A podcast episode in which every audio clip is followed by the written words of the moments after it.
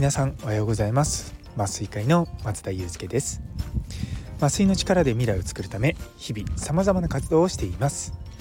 この放送は毎朝6時ちょっと変わった麻酔会が日々何を考えているかをシェアする番組となっております。本日はルールは守るだけじゃないということをテーマにお話したいと思います。よかったら最後までお付き合いください。というところでいや久々にですねルールをまあルールというか、まあ、ルールですね。に困ってしまったことがあってまあちょっと今日はそれについてですね皆さんと共有しようかなと思います。あのー、皆さんルールってどう思います？多分多くの方は守んなきゃいけないと思っていらっしゃると思いますし私も守んなきゃいけないと思ってます。やっぱりルールを破るっていうことは、まあ、良くないことですし、まあ、そういった状況を極力避けるっていうのが特に、ま大きくなってきた組織においてはもう必須のことなんですよね。ある意味こうルールっていうのは、ま法律にも近しいものがあってある意味こう指針になるんですよ。で特に明文化されたルールっていうものが存在しないとこの組織でのですね、まあ、いろんなことが、まあ、なんとなく伝わってしまったりとか人によって解釈が異なってしまったりとか、まあ、そういうことがあるんですね。で、まあ、うちの病院もですね、まあ、そういったルールブックみたいのがあるんですよ。診療基本マニュアルっていうのが実はあって今多分第7版かな？ちょっとよくわかんないんですけども、まあ、そういったものがあってあの医師はあんまりそういうのを読まないって言い方変ですけれども、まあ、最低限のとか読むんですがあの、まあ、あんまり読まないんですね。で基本的によく看護師さんとか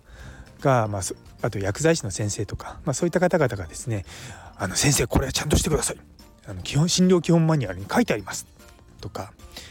マニュアルにないことはやらないでくださいとか、まあ、そういったことは言われるんですね。でまあそれはまあルールだからね。ある程度しょうがないと僕も思うんですよ。でもそのルールが作られた時と今と状況が違うっていうこともあるんですよね。でたまにあのニュースになるじゃないですか。あの高速。変な高速。ね。なんかなんだろう。2ブロックにしちゃいけないとか。膝上スカートは何センチまでとかなんかそういうの僕ちょっとよく分かんないですけど。ま、そういったルールって多分その当時作った人たちはこういうルールがないと、まあ、ちゃんとね学生たちも、ね、学業に専念できないとかそういうことを考えていろんな思考を凝らして作っていたわけですよね。でも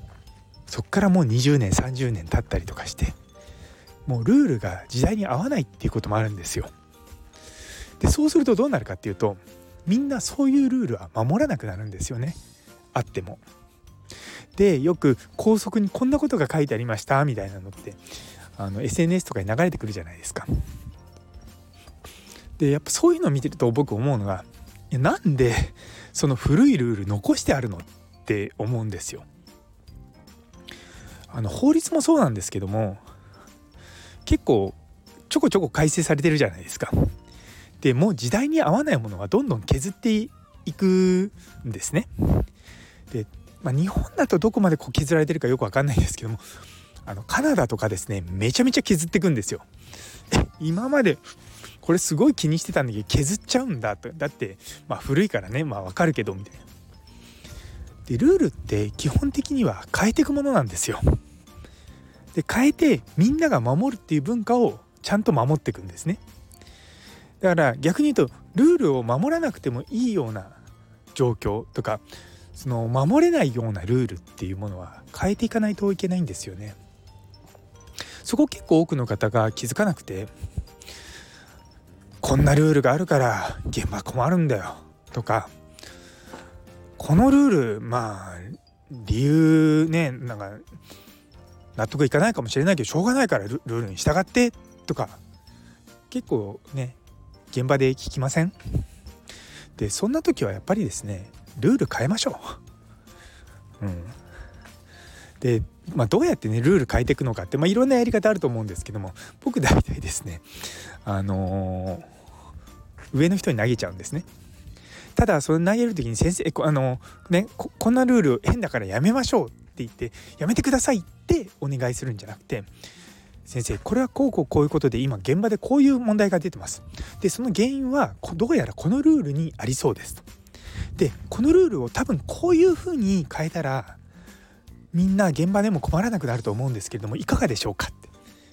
そこまでやるんですよ。でそこまでやると例えばその上の先生も、まあ、上の、まあ、上司ですよね。上司もさらにそういったあの、まあ、委員会とかなんだろうそういったグループ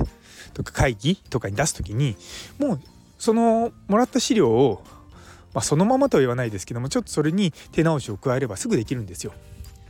それをゼロベースで上司に「いやこのルールは間違ってると思うんで変えてください」って言うだけだと基本動かないんですね。なぜならば上司は忙しいから。でじゃあそこまで部下にさせるのかって思うかもしれないですけどでも本気でやっぱりそのルール変えたいと思ったらそこまでした方が早いんですよ。だ上司の立場になってみるといや変えてあげたいのは山々なんだけど僕は僕でやることがこう山のようにねあるんだよだからちょっとそうなってくるとこれって優先順位低いんだよね僕にとってはってなっちゃうんですよね。でもちろん現場にとってのことはやりたいんだけどもなかなかね本当に時間ないんだよなって思うんですよね。で頑張っちゃう上司はですねそこで あの他の仕事をまあ置いといてそっちをやり始めてしまうんですね。でそうすると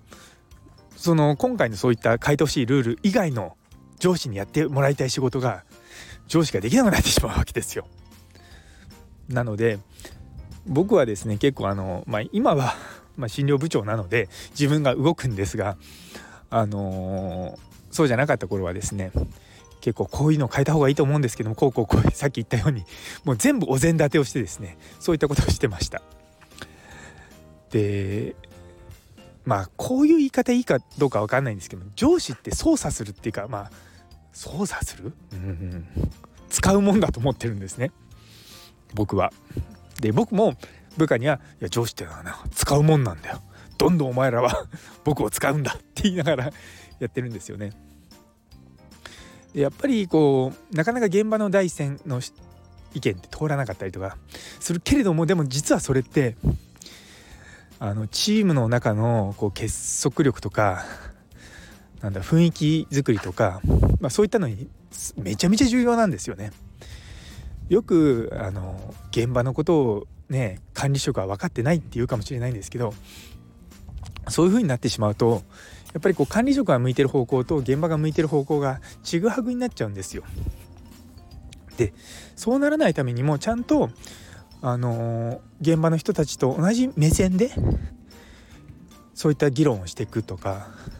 そういったのって僕はすごく大事だと思います。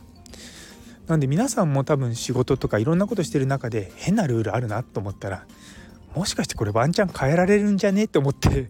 なんか代替案とか考えてでちょっとま上司にね投げてみるっていうのは一つ手かもしれません。というところで、えー、最後まで聞いてくださってありがとうございます。昨日の僕らには夢が足りないという放送にいいねをくださった岡プラスさん佐藤先生さやもさんかおりさん木原先生ノエルさんゆいつむさんマータンさんさらにコメントくださったもみじさん中村先生そしてフォロー新しくしてくれた和金